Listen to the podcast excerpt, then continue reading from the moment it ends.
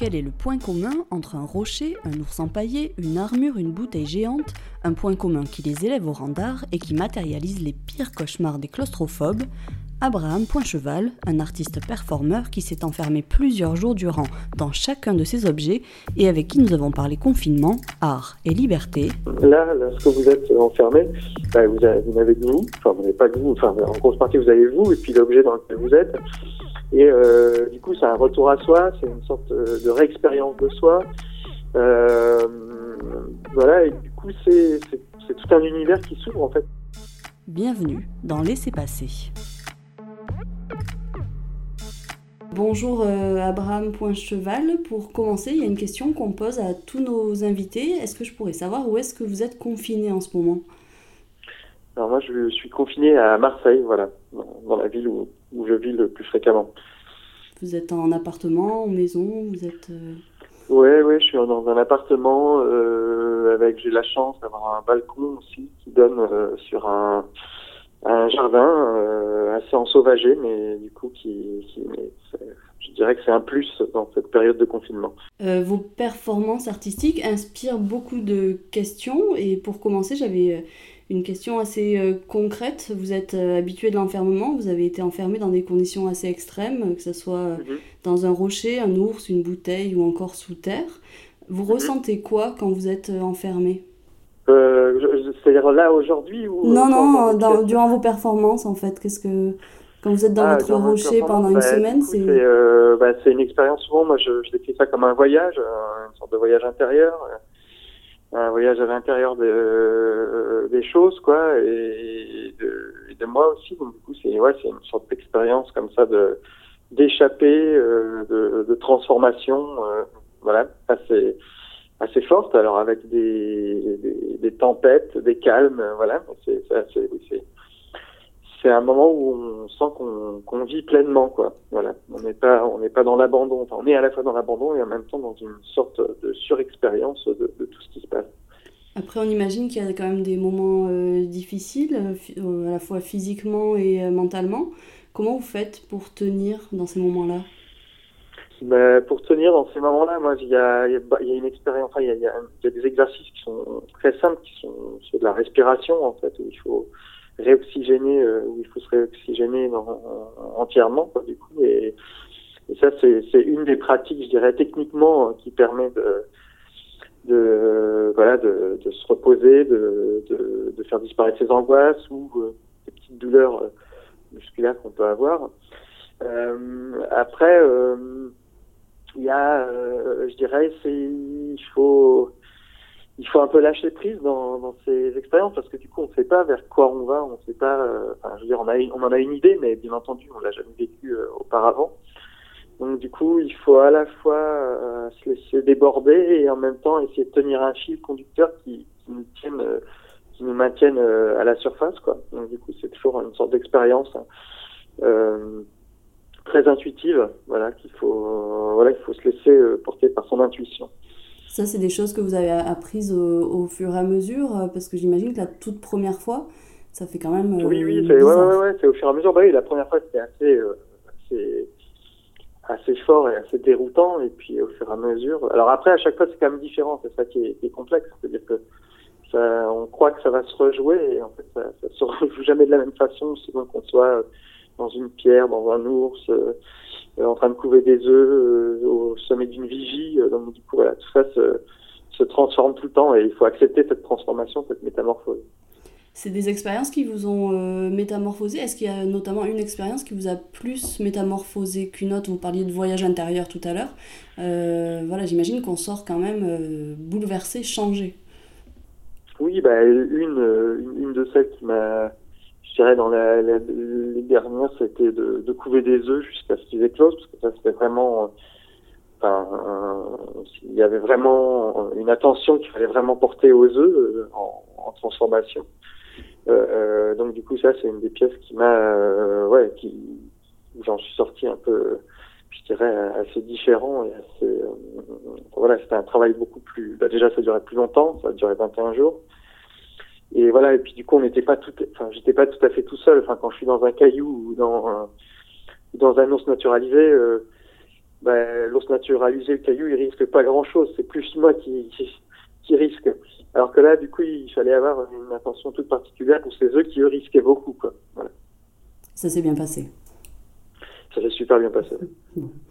Euh, l'enfermement, donc, c'est, comme on l'a dit plusieurs fois, c'est au cœur de vos performances. Quand vous en parlez, vous mm. évoquez beaucoup la liberté, et ça semble assez paradoxal. En quoi la liberté et l'enfermement peuvent être compatibles? Ben, Parce que ce que je vous disais tout à l'heure, en fait, c'est que euh, c'est un moment où euh, le monde est tout autre, et du coup, où, je veux dire, dans notre quotidien, on est appelé, on est happé toujours par par la vitesse, par les échanges, par, euh, par tout ce qui est autour de nous et qui nous qui, mène notre barque euh, sans qu'on ait trop quelquefois à, s'occuper de d'où on va quoi. Donc du coup euh, là, lorsque vous êtes enfermé, bah, vous, n'avez que vous, enfin vous n'avez pas que vous, enfin en grosse partie vous avez vous et puis l'objet dans lequel vous êtes. Et du coup, c'est un retour à soi, c'est une sorte de réexpérience de soi. voilà, et du coup, c'est tout un univers qui s'ouvre en fait, qui est assez, euh, je dirais, qui est un peu étonnante, quoi, qui, qui, qui euh, vous apercevez de la puissance déjà de, ce que c'est d'être un être humain, la capacité d'adaptation que vous pouvez avoir, euh, plein de plein de choses comme ça, et ça, ouvre des des espaces auxquels vous vous attendiez pas. Et ça, c'est assez fort, quoi. Euh, quand on voit vos performances, euh, on peut y voir euh, avant tout des, prouesses sportives et mentales. Mm. Qu'est-ce qui en fait de l'art et pas seulement des challenges physiques? Oula, qu'est-ce qui en fait de l'art? Bah, Parce que moi, déjà, mon premier terrain, celui où je me pose, où je, m'impose, c'est c'est celui de la question de, de l'œuvre d'art, quoi. Et, je me suis jamais imaginé ça comme des challenges, euh, euh, comme des épreuves sportives. Enfin, c'est vraiment pas l'endroit où je me pose la question. Puis, enfin, c'est, ouais, je pense que c'est vraiment sur le terrain de de l'art que, ça s'installe. Alors, certains diront mais qu'est-ce que qu'est-ce qu'il y a d'artistique là-dedans bah, pour moi, ça l'est. Enfin, ça a un rapport à la performance, ça a un rapport à la question de la durée dans l'exposition, à qu'est-ce que c'est qu'une œuvre en fait qu'est-ce qu'on est en train de regarder euh, voilà.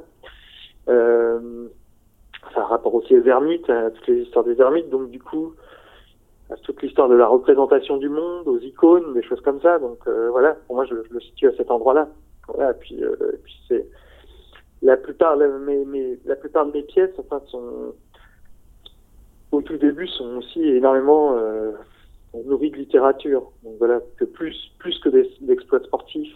Voilà. Donc du coup, c'est pour ça, je pense que c'est des œuvres. Après, c'est là que j'ai décidé de le faire. C'est sûr que euh, derrière tout ça, il y a une explication. Après, quand on prend la, chose de façon assez brute, euh, il y a des gens qui peuvent se dire oh, ben, il reste dans un caillou, euh, voilà, c'est une performance. alors que derrière, évidemment, il y, a, il y a toute une réflexion mm. qui amène à ça, en fait. C'est ça l'idée. Ouais.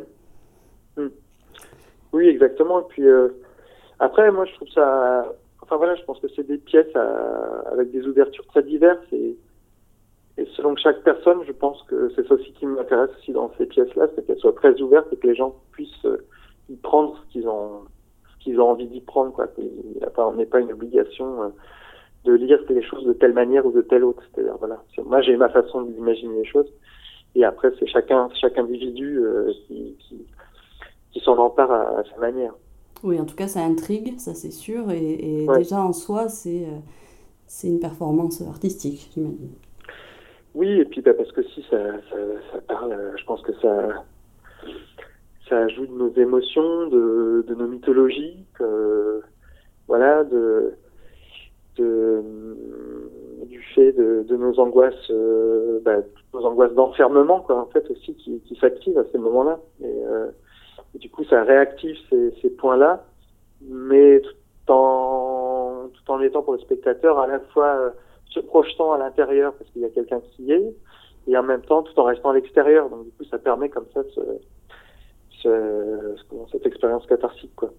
Pour terminer, il y a une question qu'on pose à, tous nos interlocuteurs. Est-ce que vous auriez un livre, euh, un film ou une musique, euh, ce que vous voulez, à nous conseiller pour traverser cette période? Ben, En ce moment, voilà, alors moi je vous dis ce que je suis en train de lire en ce moment. c'est Vinciane Després, c'est Habiter en oiseau, et je trouve que ça, ça répond parfaitement à, à ce, à quoi on est, sur quoi on est en train de vivre en ce moment, en fait, voilà. Il parle du, du territoire, euh, des oiseaux. Du coup, c'est aussi un moment où on peut plus entendre les oiseaux, parce que du coup, euh, euh, voilà, la sonorité ambiante des, des, transports a énormément diminué.